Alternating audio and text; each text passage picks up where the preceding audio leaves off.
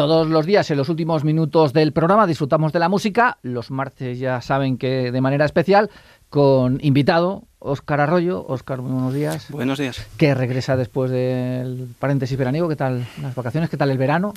bueno, pues muy bien. Nos queda ya un poco lejos, sí, bueno, la verdad es que el verano tiene sus cosas buenas, igual que el otoño, igual que el invierno, pero sí que es cierto que el verano, estos días tan largos dan para mucho, para hacer mucho, salir mucho al campo, estar mucho con la familia, con los amigos descansar y la verdad es que ha estado estupendamente. ¿Ha sido muy musical para ti?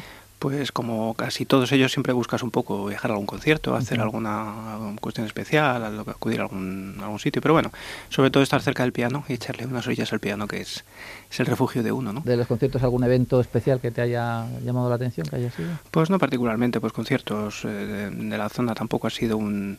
Todavía están siendo años un poco complejos, todavía por el tema de pandemia, aunque ya se ha salido, pero bueno, la, producción eh, musical pues todavía adolece un poco de, recuperar esos públicos y esa energía y esa dinámica de festivales de verano que, que aunque se viene recuperando, pues todavía poco a poco se va se va poniendo en marcha. Pero bueno, la verdad es que muy aprovechado y muy interesante el verano. Bueno, y después del paréntesis veraniego, ¿con qué redebutamos en la jornada de hoy?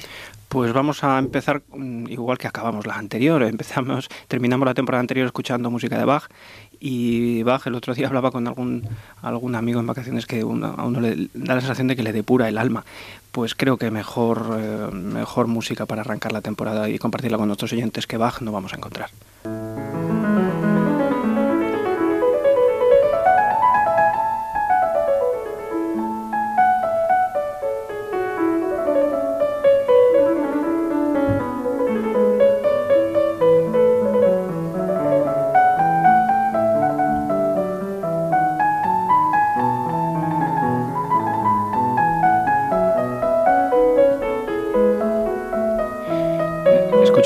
Eh, suites y partitas para, teclado, aunque él no las escribió para piano, hoy en día se tocan en piano, las escribió para clave, eh, de Johann Sebastian Bach. Habíamos escuchado ya pues, ejemplos de invenciones, sinfonías, el clave bien temperado, música que llamamos los músicos contrapuntística, porque son elementos que se van imitando, digamos.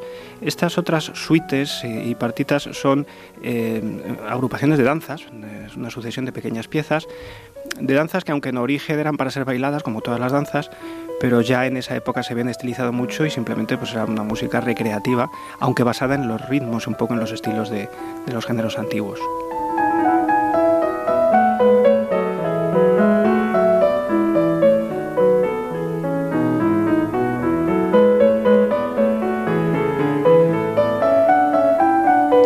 Escribió Bach eh, seis suites llamadas inglesas, supuestamente por, por obedecer a los géneros de las danzas inglesas, seis suites francesas y seis partitas que se llaman, que son como si fueran suites, digamos, alemanas. ¿no? Eh, no se conserva el, manuscrito de ninguno de ellos, pero sí ediciones posteriores y se cuentan entre algunas de sus últimas composiciones.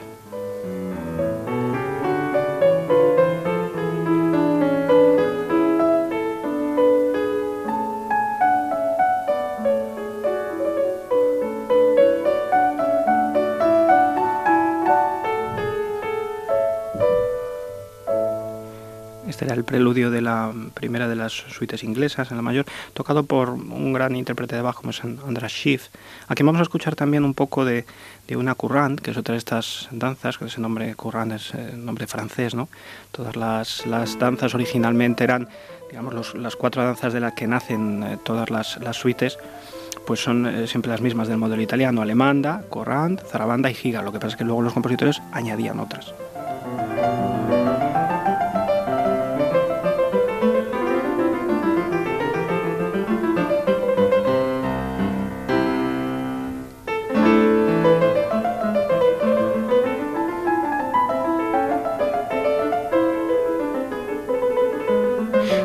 Escribía esto ya no estaba de moda escribir danzas, o sea, ahora no suena un poco viejuno estas danzas barrocas, ¿no? Pero ya en la, en la época de Bach no estaba muy en estilo, ya estaba eh, transitando ya sus hijos hacia una eh, composición ya más clásica, de lo que luego harían Haydn y Mozart. Y estas danzas, aunque los minuetos han seguido toda la vida componiéndose o las zarabandas, ¿no? Nos suenan esos nombres antiguos, pero en las cortes ya no se seguramente no se bailaban estas zarabandas o estas danzas ceremoniosas, ¿no?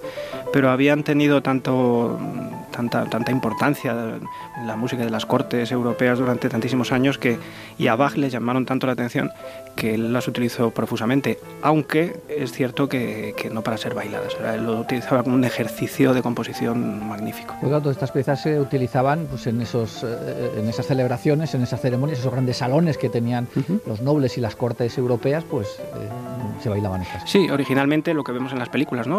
cuando llegaba el tren, entraba el rey y tal, no sé cuál. Bueno, que ahora estamos, estamos viendo también mucha cosa real y mucha de tal. No sé si se bailarán minuetos y esas cosas, pero desde luego, eh, aunque eso heredaba ya de los años anteriores, pero en, época de Bach, eh, o cuando esto se compuso, pues ya no, no, no se utilizaba tanto, pero sí que es cierto que tenía, bebía de toda esa tradición.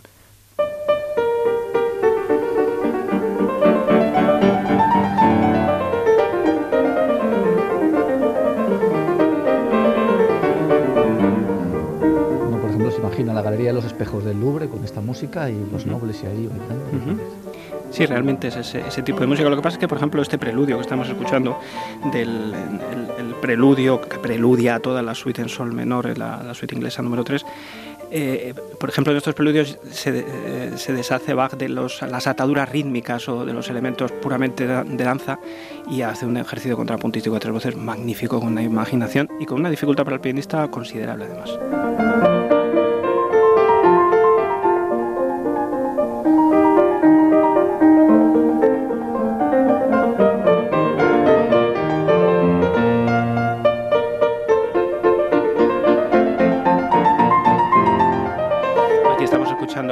Nelson Freire, un grandísimo pianista brasileño que falleció hace, hace poquito, falleció en el pasado noviembre en este preludio de la, de la tercera partita, de la tercera suite inglesa. Vamos a escuchar algo también de alguna de las suites francesas, que tienen quizás un carácter más, pues más ligero, como son los franceses. No sé si eh, seguramente, no sé si bailan como hacen poesía, seguramente también, ¿no? cada uno tiene su, su estilo. Eh, vamos a escuchar un poco de la, de la zarabanda, de la danza más lenta, de la suite. Siempre la, zarabanda era la danza más ceremoniosa, más pausada. En este caso, en los dedos de, de Murray Pereira.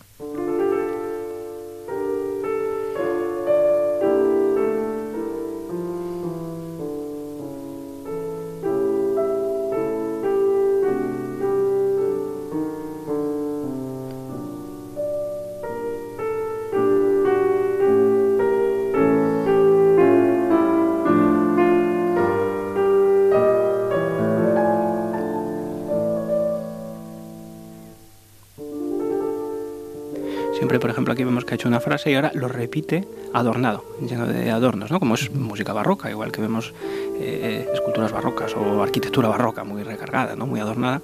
La música es exactamente igual. La segunda versión, la segunda vez que lo toca, además se hacía así. No, lo escribía el compositor, eh, siempre se tocaba dos veces la frase y la segunda adornada.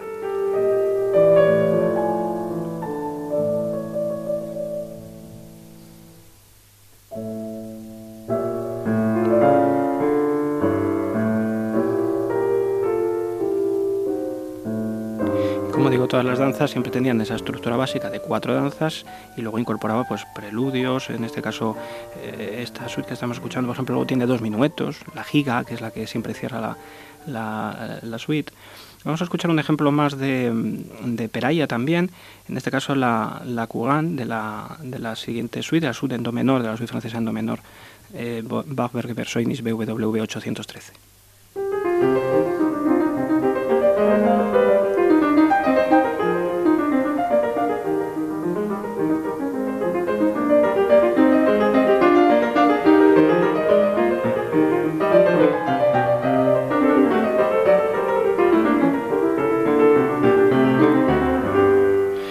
Se ve muy claro el origen rítmico de, estas danzas. ¿no? Aquí realmente se puede bailar y además hay un, cojitranco, por así decirlo, hacia el final, que lo van a percibir nuestros oyentes, en el que el pulso rítmico cambia, los acentos se desplazan.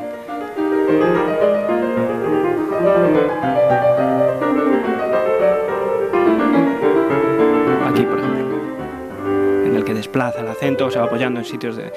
Bueno, al final, eh, seguramente eh, la cuestión rítmica, que es tanto o más importante que la melódica y la armónica, eso es precisamente lo que suscitaba el interés de Bach. ¿no? Seguramente, aparte de ser un maestro en el contrapunto, eh, él conocía muy bien los secretos de la acentuación rítmica, de los apoyos rítmicos, como todos los grandes músicos, como luego, por no hablar de Beethoven o de Brahms. Entonces esa capacidad para conocer bien las capacidades de, la, métrica, ¿no? Eh, Bach las exploró muy bien en estas suites.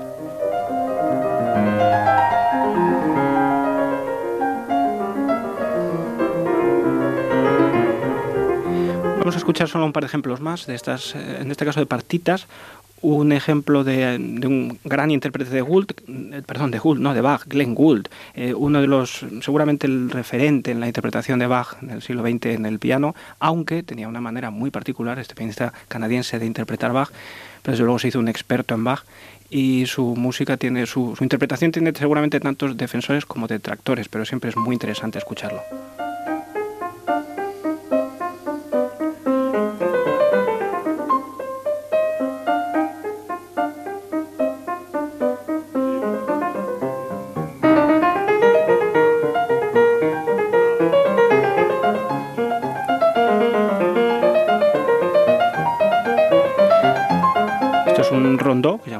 De, la segunda partita, en este caso en do menor.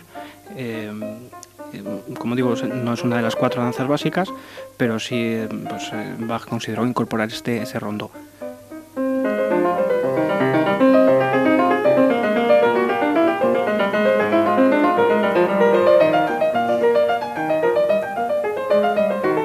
De hecho, Bach estas, estas partitas las publicó, curiosamente las publicó al final de su vida, eh, como, él como Opus 1, con, esa denominación de Opus que luego se utilizaría en el clasicismo, lo publicó como Opus 1 y las tituló Klavierübung, que es en, alemán eh, ejercicios para piano, es decir, él los, o para teclado.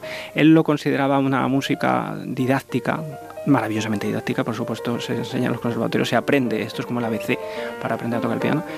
Eh, pero, pero esa, esa, titulación ¿no? de Klavierübung nos da una idea de, siempre ese interés ¿no? de formativo y de, enseñanza que tenía. te, lo iba, a haber comentado cuando hemos escuchado la primera pieza, te lo iba a haber dicho, digo, esto parece como ejercicios para... para, sí, esa que escuchamos precisamente son arpegios, acordes que, subían y bajaban, efectivamente. no, voy a meter mucho la pata por no, mostrar mi total eh, desconocimiento, pero curiosamente lo iba a comentar, luego no, lo comenté. Realmente es, así, es, música didáctica, toda la música de Bach bebe un poco de didáctica, incluso las, las pasiones. Eh.